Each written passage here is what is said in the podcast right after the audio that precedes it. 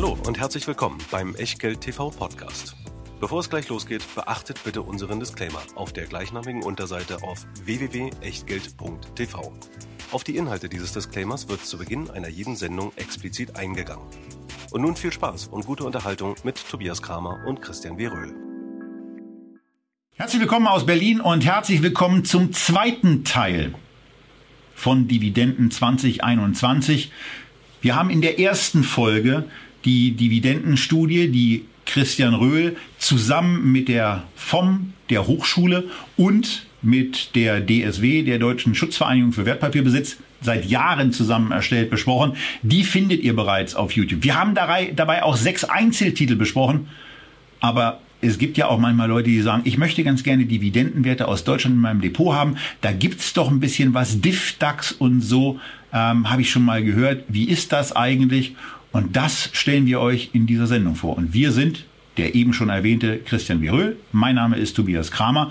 Und naja, wir haben zwei ETFs, aber einen Disclaimer. Und den zeigt euch jetzt Christian. Denn natürlich auch bei Dividenden-ETFs gilt, alles, was wir hier machen, ist keine Anlageberatung, keine Rechtsberatung, schon gar keine Steuerberatung. Natürlich auch keine Aufforderung zum Kauf oder Verkauf von Wertpapieren. Wir tun hier Meinungen kund und was ihr aus diesen Meinungen macht oder eben nicht, das ist ganz allein euer Ding und damit auch euer Risiko.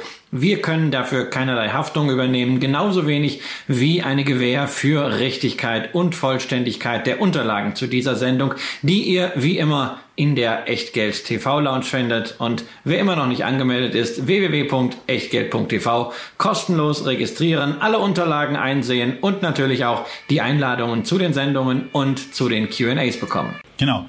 Und während bei Christian mal wieder die Feuerwehr vorbeischaut, er wohnt ja in unmittelbarer Nähe zur Charité, sind wir jetzt bei den deutschen Dividenden angekommen. Und da ist es eben so, dass es neben den Aktien auch ETF-Lösungen gibt. Wir wollen uns aber quasi im Rückgriff auf die letzte Sendung noch mal eine Folie angucken. Und das äh, ist die Folie, die Christian eigentlich bei der Auswertung dieses Jahres am wichtigsten ist, äh, nämlich die Folie 26 dieser diesjährigen Studie.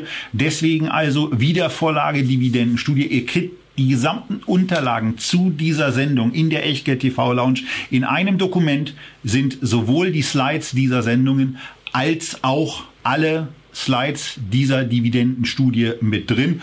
Und äh, wir hatten in der letzten Sendung, Christian, schon eine Folie beleuchtet, nämlich die, was da eigentlich bei deutschen Aktien wirklich relevant ist und wie wichtig die Dividenden sind. Und das zeigt sich vor allen Dingen an diesem Chart, der in der großen grünen Fläche den DAX ohne seine Dividenden darstellt, also den Kursindex. Und ähm, der hat es jetzt geschafft, nach 21 Jahren sein altes All-Time-High zu durchbrechen, was ja lang genug gedauert hat, obwohl er doch eigentlich unter angerechneten Dividenden so viel höher aussieht. Ja, da sieht man eben, wie wichtig die Dividenden sind. Die komplette Wertentwicklung der letzten 21 Jahre seit dem Hoch vom März 2000, die kam eben einerseits aus den Dividenden und andererseits natürlich im jüngsten Aufwärtstrend auch aus der Reinvestition dieser Dividenden, denn genau das ist ja das, was ein Performance-Index macht, nämlich der DAX investiert am Tage, an dem eine Dividende gezahlt wird, diesen Betrag kalkulatorisch wieder in Aktien des jeweiligen Unternehmens, erhöht also dadurch den Aktienanteil in diesem jeweiligen Unternehmen, die entsprechende Gewichtung. Und wenn der Markt insgesamt steigt, dann ist natürlich auch dieser Vorteil der Dividendenreinvestition Inflation nur wirklich greifbar. Aber ohne Dividenden wäre eben die letzten 21 Jahre nichts gewesen. Just erst an dem Tag, als wir die Studie vorgelegt haben, hat der Kursindex, der ja kaum bekannt ist vom DAX, ein neues Allzeithoch erreicht, sein altes Hoch knapp übertroffen. Und das ist natürlich deswegen eine ganz interessante Betrachtung, denn bei allen anderen Indizes schaut man für gewöhnlich auf den Kursindex. Der Eurostox 50, der S&P 500, der Dow Jones, all das sind Kursindizes und die amerikanischen Indizes haben natürlich, wenn wir die Börsenberichte verfolgen, immer neue Höchst erreichst, eben auf Basis der Kurse. Da sind die Dividenden noch gar nicht drin, da sieht's noch viel besser aus, aber beim DAX hat es eben lange, lange nicht funktioniert. Der Umkehrschluss eben, lasst die Dividenden nicht einfach irgendwie so liegen, sagt nicht, ach, das braucht man sowieso nicht, sondern Dividenden sind in vielerlei Hinsicht sehr, sehr wichtig. Sie sind eine Möglichkeit, um interessante Unternehmen herauszufiltern, zumindest auf Unternehmen aufmerksam zu werden. Das ist das, was wir euch an sechs Beispielen in der vorherigen Sendung gezeigt haben. Sie sind aber auch eine Möglichkeit, um wirklich das eigene Anlageergebnis zu justieren. Und genau das versuchen en bloc zwei Fonds, die sich großer Beliebtheit erfreuen. Tobias, unser erster Kandidat auf den DIFDAX, hat über eine halbe Milliarde Assets an der Management, also mehr als der Fonds von Dirk Müller. Ja, und das ist dann auch wirklich mal ganz gut so, denn äh, diese halbe Milliarde, die vermehrt sich zumindest. Das ist ja auch mal ganz schön und wir sehen das ähm, im Fondsporträt das wir hier abgebildet haben, wo man zum einen ganz schnell auch sieht, dass es seit 2008 offenbar einen gewissen Gleichlauf mit dem deutschen Aktienindex selbst gibt. Da kommen wir gleich auch so ein bisschen zum, zum Konzept des Ganzen, denn was hier passiert, ist, dass die höchsten Dividendenrenditen, und zwar die hinter uns liegen, in diesem, also die, die Aktien, die die höchsten Dividendenrenditen ausgewiesen haben, in diesen Index aufgenommen werden und zwar jeweils Ende September. Da wird zurückgeschaut, dann wird reallokiert, dann wird die Hälfte der DAX-Unternehmen, die die höchste Dividendenrendite haben, eben genommen und in diesen Index gepackt. Und das sind 15 Unternehmen. Da fallen zwei Unternehmen, die zwar Dividende zahlen, aber eben nicht die höchste Dividende äh, die höchste Dividendenrendite haben, raus, obwohl sie sehr, sehr hoch gewichtet im deutschen Aktienindex sind raus. Das sind Linde und SAP. Aber ansonsten sind andere bekannte Intensivzahler mit dabei. Eine Daimler, eine Allianz, eine BASF, eine Siemens, eine Deutsche Telekom und so weiter. Ähm, ja, gegenüber Dirk Müller hat dieser ETF wirklich den eindeutigen Vorteil, dass er ähm, in der Tat gestiegen ist aber man muss eben sagen, diese, diese große Outperformance-Phase, die es dann irgendwann mal gab, die scheint vorbei zu sein. Denn die, Christian, die hat sich im, in der ersten Hälfte der bisherigen 20 Jahre des 21. Jahrhunderts zugetragen. Genau, das Schöne ist, dass dieser Index nämlich nicht nur verfügbar ist für unseren Horizont immer ab Anfang 2008, den wir standardmäßig in den Porträts nachzeichnen, sondern dass es ihn schon ein bisschen länger gibt. Seit September 1999 Damals hat man natürlich gesagt, Dividende, wer braucht denn das? Ja, was eine Dividendenrendite ist, das verdiene ich am neuen Markt in einer halben Stunde, wenn es überhaupt so lange dauert. Demzufolge Dividendenwerte waren damals nicht gefragt, aber nachdem der neue Markt dann implodierte, nachdem auch das, was in der Folge hochgejubelt worden war, vor allem die Deutsche Telekom, aber auch die Versicherer, wir haben euch die Langfristcharts von Allianz und Münchner Rück in der Versicherungssendung gezeigt, tja, da waren plötzlich die klassischen Dividendenwerte, die nicht so hoch bewertet waren, sehr gefragt und deswegen gab es eine kräftige Aufholbewegung. Über mehrere Jahre liefen dividendenstarke DAX-Aktien besser als die Gesamtheit des Index, aber 2004, 2005 war es damit vorbei. Ich gucke ja dafür ganz gerne auf die relative Performance und dieser relative Performance Chart ist nach einer fulminanten Trendwende seitdem eben seit 2005 mehr oder weniger seitwärts gelaufen. Das heißt also, der DIFDAX ist jetzt nichts, womit man eine fulminante Outperformance zum DAX erwarten kann.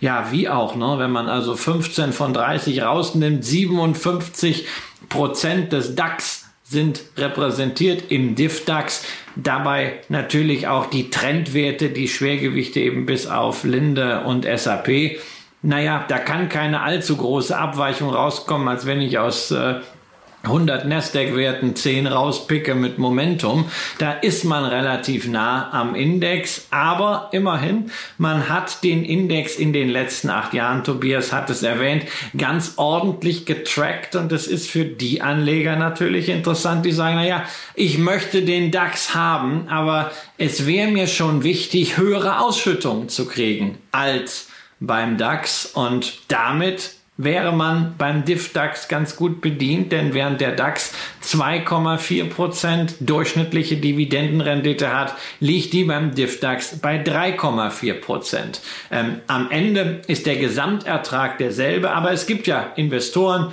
zum Beispiel Pensionäre, zum Beispiel auch Stiftungen, für die im Aktienanteil so etwas durchaus Sinn machen kann, Ausschüttungen zu optimieren, solange das nicht zu Lasten des langfristigen Gesamtertrags gilt. Und das war beim DIFDAX in den vergangenen zwölf Jahren zumindest der Fall. Und die weite Entfernung nach oben hat es nicht gegeben, aber die allzu weite Entfernung nach unten sollte es eben auch nicht geben. Und man weiß ja eben auch nicht, ob es nach dieser zehnjährigen Ruhezeit, was Outperformance oder naja, fast schon 15-jährigen Ruhezeit, was Outperformance anbelangt, äh, nicht wieder eine nächste Phase von Outperformance geben kann. Das Zusatzrisiko darf man natürlich auch nicht äh, verschweigen, dass es natürlich auch eine Underperformance geben kann, was sich ja beispielsweise auch im Jahr 99, als die Technologieaktien boomten und also wirklich die Dividenden ähm, fast jedem salopp gesagt, scheißegal waren.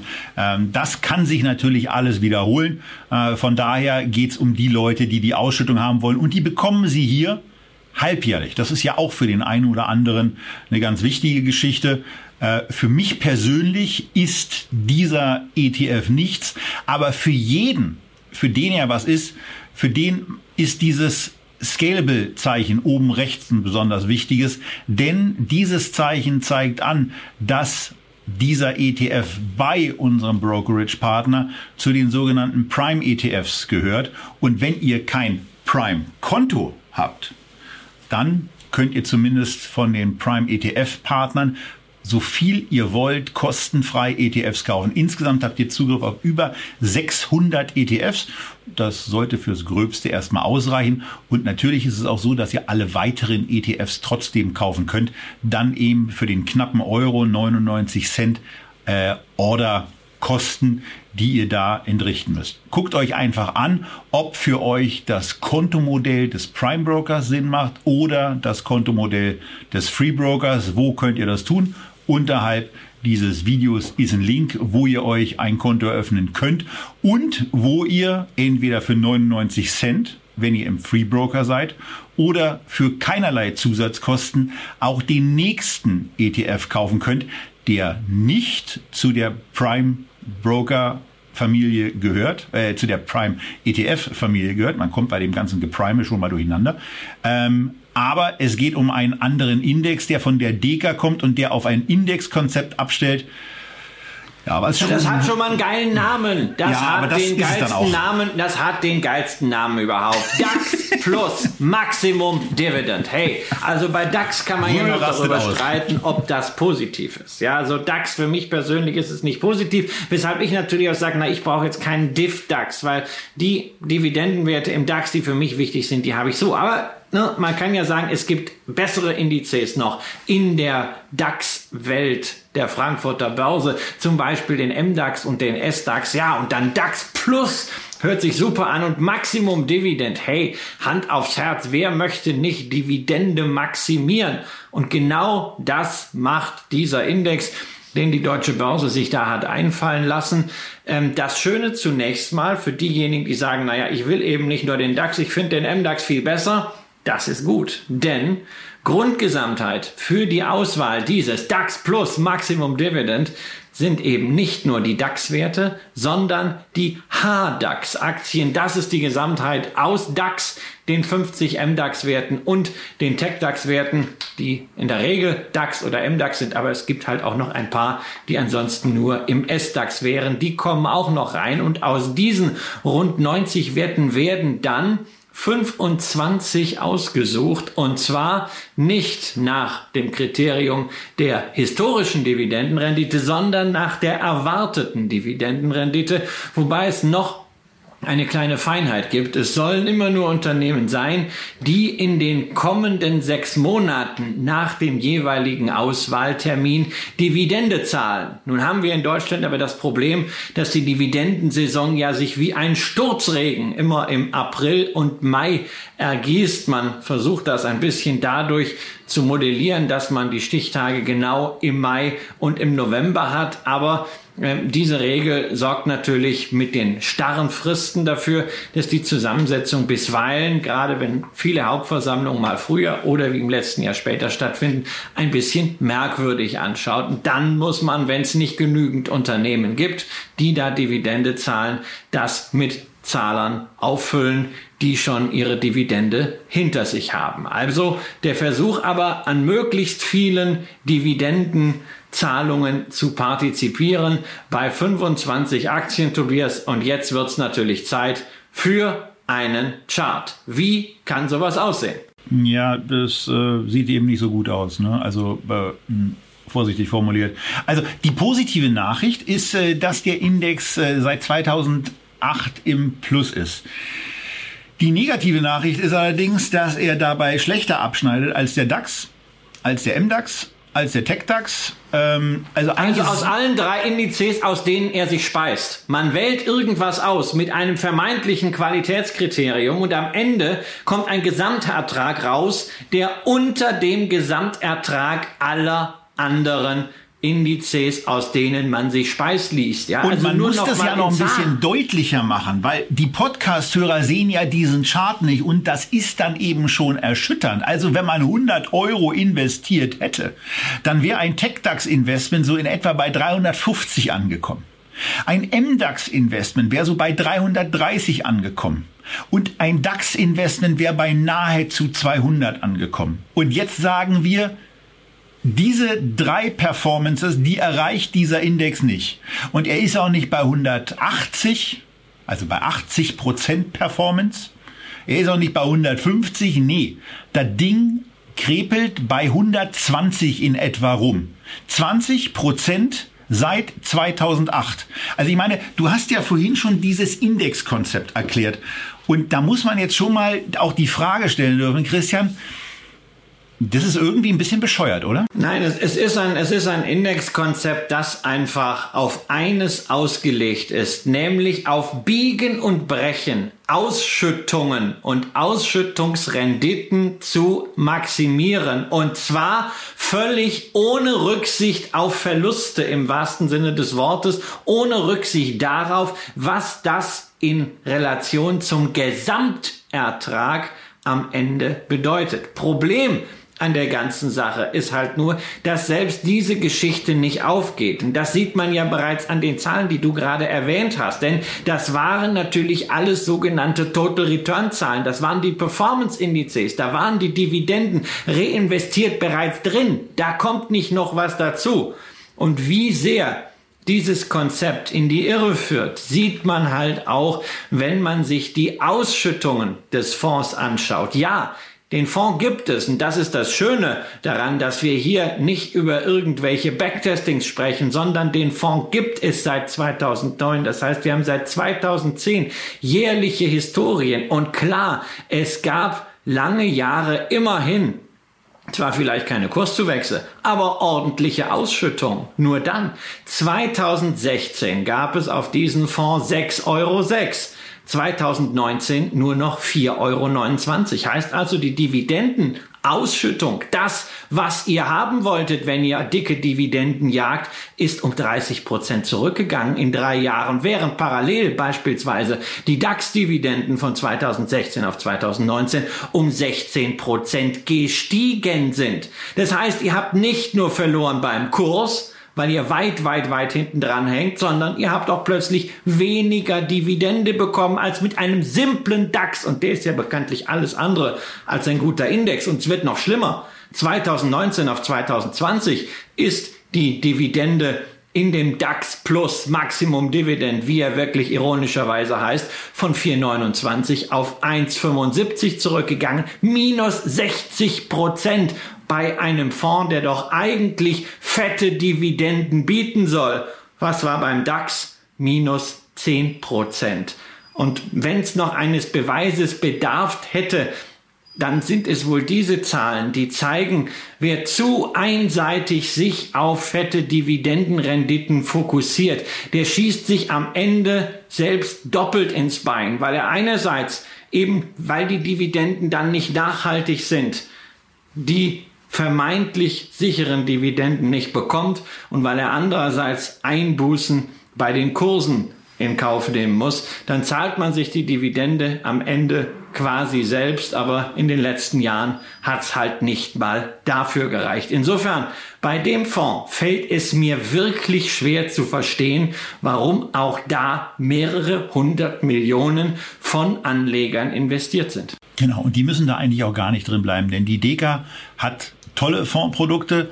Ähm, unter anderem mein allererstes Fondsprodukt und das war ein ganz klassischer deutscher Aktienfonds, eigentlich nur genannt Deka-Fonds. Der ist mir um Längen lieber und der wäre es mir sogar mit den, Kondi mit den normalen Konditionen vom Filialvertrieb, wäre mir dieser Fonds lieber als dieses merkwürdige Konzept. Ich würde es ja verstehen, wenn man zumindest 25 Werte auswählt, die für die nächsten zwölf Monate das Ganze erwarten. Aber dieser Unfug beim Indexkonzept, dafür kann die Deka an der Stelle nichts. Sie legt dieses Produkt nur auf. Und es kommt noch ein, es kommt noch eins dazu, weil man ja sagt, ach Mensch, also eigentlich möchte man doch MDAX haben. Und wenn man jetzt aber mal in die Liste schaut der Werte, die tatsächlich drin sind, und für diejenigen, die das Porträt in der Echtgeld TV Lounge herunterladen, ist natürlich ganz einfach dann stellt man fest, naja, überwiegend sind das wieder die großen DAX-Werte aktuell. Naja, denn es gibt noch eine weitere Lösung. Die Werte, die nämlich da reinkommen, müssen zu den 75 Prozent größten und zu den 65 Prozent liquidesten gehören. Also man bricht sich an dieser Stelle gleich mehrfach die Ohren. Ein furchtbar komplexes Konzept wo man auch vielleicht an der Stelle mal zugeben muss, der deutsche Aktienmarkt ist vielleicht für ein solch breites Dividendenkonzept einfach nicht tief genug, nicht breit genug aufgestellt, vor allem dann nicht, wenn das Ganze noch hochskalierbar, liquide, handelbar sein soll, was ja bei einem ETF eine Voraussetzung dabei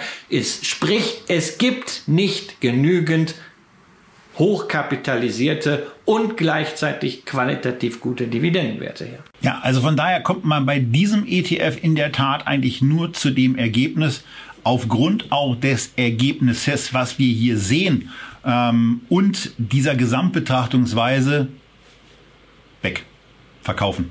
Und äh, dafür kann man sich in der Tat äh, aus dem gesamten Universum, was es da so gibt, etwas Besseres aussehen. Dazu haben wir viele Sendungen gemacht. Und ähm, wie gesagt, ich würde an der Stelle ähm, als jemand, der selber bei der Sparkasse auch seine Ausbildung gemacht hat, dann sofort den Deka-Fonds ganz normal vorziehen oder weise euch an der Stelle auch nochmal auf eine Sendung hin, die wir am 11.11.2020 aufgezeichnet haben und wo wir ein sehr, sehr gutes Fondskonzept vorgestellt haben, nämlich den Deka Stocks Europe ähm, hat den Vorteil oder Nachteil, dass man nicht nur in Deutschland investiert ist. Strong Style. Da geht es darum, äh, dass ihr, dass ihr zwei Konzepte kombiniert betrachten könnt und ähm, ja investieren könnt in Aktien, die es ein bisschen besser machen und wo im Übrigen auch die Entwicklung besser aussieht, wo das Fondskonzept besser ist und was man euch wesentlich einfacher ans Herz legen kann. Aber dieser Dividendenindex ist auf Basis der Konzeption aus meiner persönlichen Sicht einfach Mucks. Ja, und wenn ihr sagt, also es muss vielleicht ja für Deutschland gar kein ETF sein oder kein Fonds, weil deutsche Aktien könnt ihr auch selber kaufen. Wir haben euch in den letzten Monaten und Jahren immer wieder auch deutsche Dividendenwerte gezeigt aus einer Liga, in der ein ETF eben nicht mehr tätig sein kann, weil die Börsenumsätze in der Regel zu groß, äh, zu klein sind. Nur zwei Beispiele von Dividendenwerten, die vor allem durch eine langfristige Stetigkeit überzeugen, nämlich Paul Hartmann unter anderem Hersteller über eine Tochtergesellschaft von Sterilium und der nachhaltige Lebensmittel- und Tiefkühlkostproduzent Frosta. Beide langjährige, sehr stabile Dividendenzahler, die einen Vorteil haben. Die großen Fonds können da nicht ihr Geld runterbringen, aber ihr Ihr als Privatanleger, wir alle gemeinsam, wir können in solche Unternehmen investieren, selbstbestimmt und mit Ruhe, mit einer Abstauberorder, weil man muss Aktien nicht unbedingt heute haben, morgen oder übermorgen reicht's auch noch. Und dann können wir sie vor allen Dingen ganz einfach im Portfolio lassen, solange unser Investment Case aufgeht. Und wir müssen nicht irgendwelche 25er, 75er, 65 Prozent äh, Allokation machen, sondern wir können ganz entspannt unser Kapital und auch unsere Dividenden wachsen lassen. Das war unser Follow-up zu Dividenden-ETFs aus Deutschland. Also von daher, ihr habt gemerkt, ähm, möglicherweise ist es aus unserer Sicht besser, das über Einzelwerte oder über andere ETFs, die wir euch auch schon vorgestellt haben, zu lösen. Das war es mit dem kleinen Dienstags-Follow-up.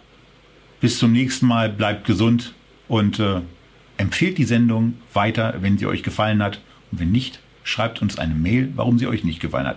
Macht's gut. Schöne Grüße aus Berlin.